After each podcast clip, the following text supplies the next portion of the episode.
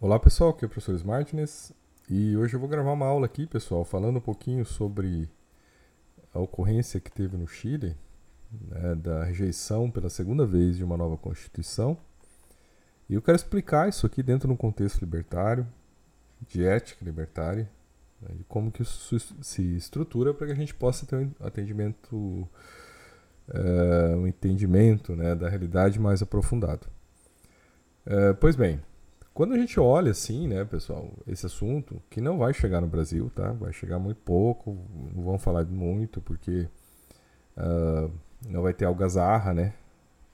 Haja vista que a extrema-direita perdeu, então a coisa não vai ter a, né, a, o foco todo esperado. Mas o que acontece, pessoal, nessa situação é que o Chile tem uma constituição e vai continuar tendo uma constituição criada né, na época do Pinochet, na época da ditadura militar, né, uma das ditaduras mais sanguinárias da América Latina. E essa ditadura permanece até os dias de hoje, diferentemente do Brasil, da Argentina, que já mudou, né? Lá eles permaneceram. E o que acontece é que, né, aqui tem uma imagem aqui de uma notícia do ano de 2020, né, em plena pandemia, quando eles, devido a protestos né, sociais, em razão da existência dessa Constituição, foi feito um plebiscito para avaliar, então, se a população desejava criar uma nova Constituição. E aí, nesse plebiscito de 2020, olha, né, de 26 de outubro de 2020, olha só, meio da, né, meio da, da segunda onda da pandemia, né, do Covid, é, a gente teve aqui. Acho que não, não tinha começado a segunda onda, né, pessoal? A segunda onda começou no final do ano, né? Tava, a gente tinha terminado a primeira onda e tava mais. tava meio calmo essa época, né? Tinha dado uma acalmada. Depois veio lá o, né, o, o a segunda cepa. É, aí, pessoal, o que aconteceu?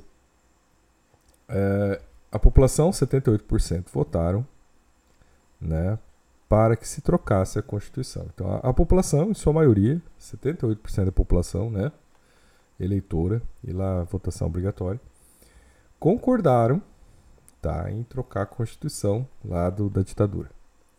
Uh, então, isso foi pacificado, foi certo e né, começou então o um movimento, que aí foi, então, uh, o segundo passo foi eleger uma Assembleia Constituinte, né, com pessoas que se candidataram né, e que participaram de uma eleição, concorreram a uma eleição para serem né, membros da Assembleia Constituinte. Né? Então, não eram os políticos eleitos para o Congresso. Tá? Era a criação de uma Assembleia Constituinte com membros da sociedade para que estes membros, né, que não são os políticos tradicionais, esses membros da sociedade que foram votados especificamente para tanto pudessem criar essa Constituição. Claro que um político tradicional poderia também concorrer, ok, mas são votações diferentes. Então não é o Congresso que cria a Constituição, tá? É né, uma eleição né, constituinte originário né, para criar uma nova Constituição. É uma eleição feita com qualquer pessoa que queira se candidatar para tanto. E o que aconteceu nessa eleição foi que a maioria das pessoas que ganharam, elas eram de um perfil, perfil de esquerda, extrema esquerda. E esse perfil de esquerda, extrema esquerda, ele criou né, um projeto de nova Constituição que estava muito atrelado às ideias né, presentes, não só no campo progressista, né, mas também no campo da extrema esquerda.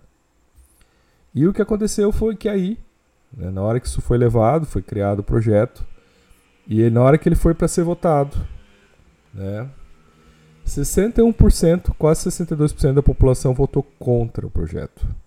Né, então, aquele modelo, aquela proposta de Constituição, né, que tinha, tinha feito um viés totalmente contrário ao que existia na Constituição, né? tinha seguido um caminho né? totalmente diferente, né?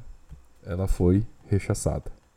Né? Então, 61,87% reprovaram e 38,13 aprovaram. Então perdeu. E aí, o que, que aconteceu? Então fizeram uma nova votação para escolher uma nova Assembleia Constituinte, formar um novo grupo de pessoas para elaborar um novo projeto. E aí, né, gente, o que aconteceu nesse novo projeto foi que as pessoas de direita ou extrema direita é que predominaram e acabaram sendo eleitas, isso na maioria, para elaborar essa segunda proposta de Constituição. E eles elaboraram, e agora foi a votação né, dessa segunda proposta, uma proposta então totalmente contrária àquela que tinha sido rejeitada. E neste caso também, né, também ela foi rejeitada. Tá? E ela foi rejeitada por 55% dos votos. Então a gente teve aí, né, pessoal, dois. Tanto que o, que o presidente, né, o Boric, o presidente do, do Chile, já disse que, olha, para, agora parou, não vamos mais tentar uma terceira vez, uma terceira rodada, né? Chega, para, vamos ficar com a Constituição que está lá, mais à frente volta a pensar nisso. É, então acho que é, é muito interessante esse caso, tá? Para a gente tentar ampliar né, a nossa cognição sobre uma visão libertária do mundo, né, que não seja a versão anarco-vigarista, tá, gente? Se é para ser anarco-vigarista, é só jogar uns slogans aí, né? Colocar, se vestir, pegar uma motosserra, se, né, se fazer de maluco. E aí, né, dizer que, que é libertário, não é isso, tá? Isso aí para mim é, é populismo barato e, né? E é o que, né, foi usado aí na Argentina no, na última eleição. É, o que eu quero mostrar aqui para vocês é que os extremos, tá? Então, a gente saiu de uma situação extrema, quer dizer, uma, existia uma, vou voltar ao primeiro slide aqui, existia uma constituição da extrema direita, né? Da ditadura extrema direita que teve no Chile. Veio então os protestos, fizeram um plebiscito a maior parte da população decidiu realmente tem que trocar a Constituição. Então a maior parte da população concorda com isso.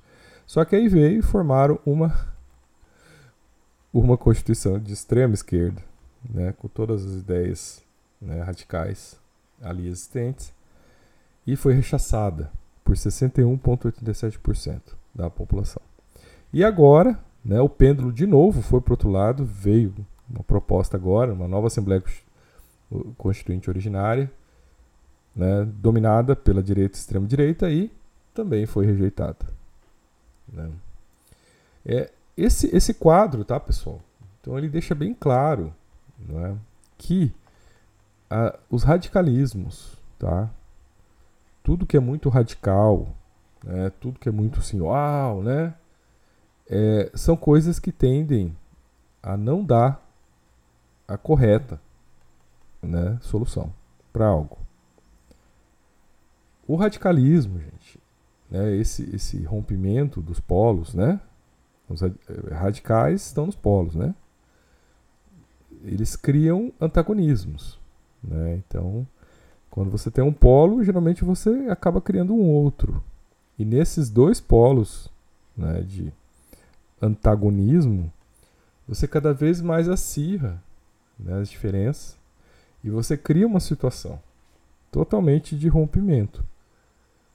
A ponto de, olha, não aprova aqui, não aprova ali. Né? Então a gente chegou nessa situação. Veja, mesmo 78% da população do Chile querendo uma nova Constituição, não foi possível que nas duas tentativas de Assembleia Constituinte se chegasse ao meio termo. Algo que atendesse aos anseios desses 78% da população que votaram sim por uma nova Constituição.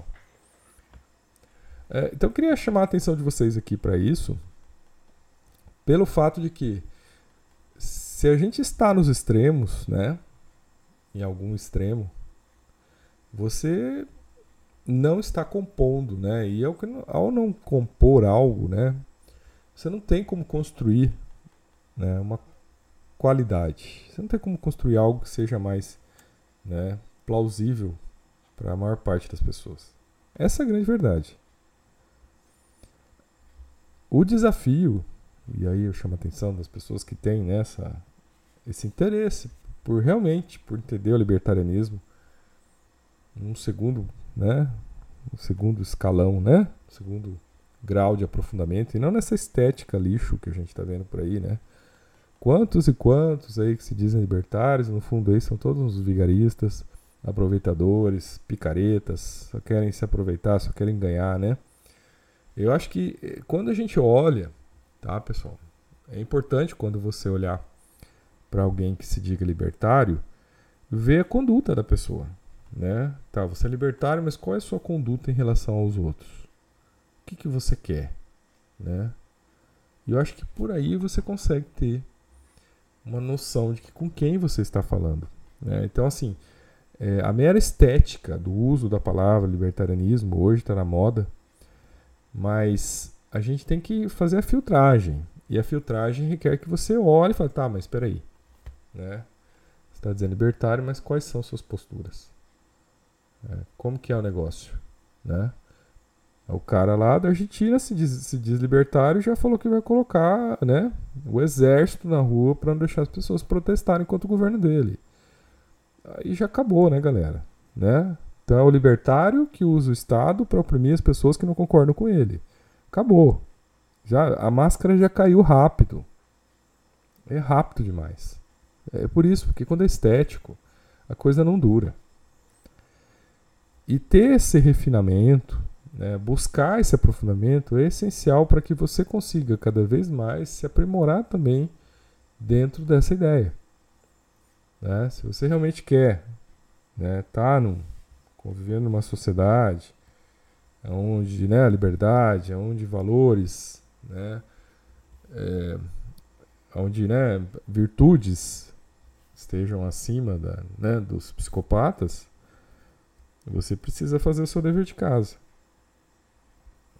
E é um grande desafio, né? Porque o grande inimigo da liberdade são os psicopatas. E os psicopatas, eles hoje pegaram o lema da liberdade para eles. E estão usando isso como uma forma de né, dizer que o que eles fazem é melhor do que os outros, né? Mas a partir do momento que você quer jogar o exército em cima das pessoas, não é bem questão de liberdade que você está trabalhando.